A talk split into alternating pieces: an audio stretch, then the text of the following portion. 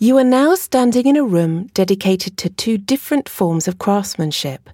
One side is dedicated to metalwork, and the other, embroidery. The two pieces found in the centre of the room are a matching set, composed of a helmet, a burgonet, and a round shield, a roundel. These two pieces were named the Chimera Ensemble, and they date back to the 1560s. One of the unique aspects of these matching objects is that they combine metalwork with embroidery. These pieces are covered with astonishing metalwork. The surface has been carefully embossed to form an intricate tapestry of foliage containing mythological creatures and other fantastic animals. The colours have been perfectly preserved, standing out against the gold background.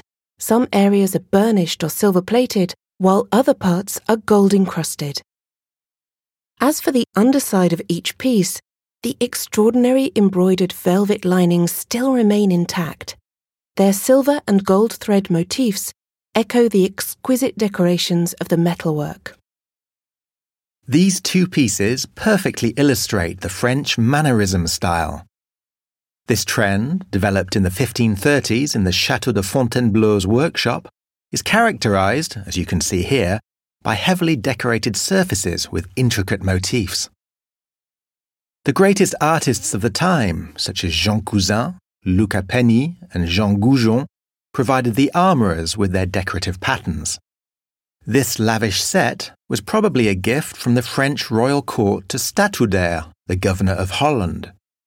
These splendid pieces were not worn by their owner, who rode about on horseback, they were instead worn by the two pages that accompanied him.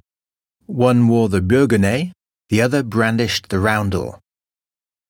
The burgonet must have been almost impossible to wear. The heavy chimera decorating the top would have made it completely unstable.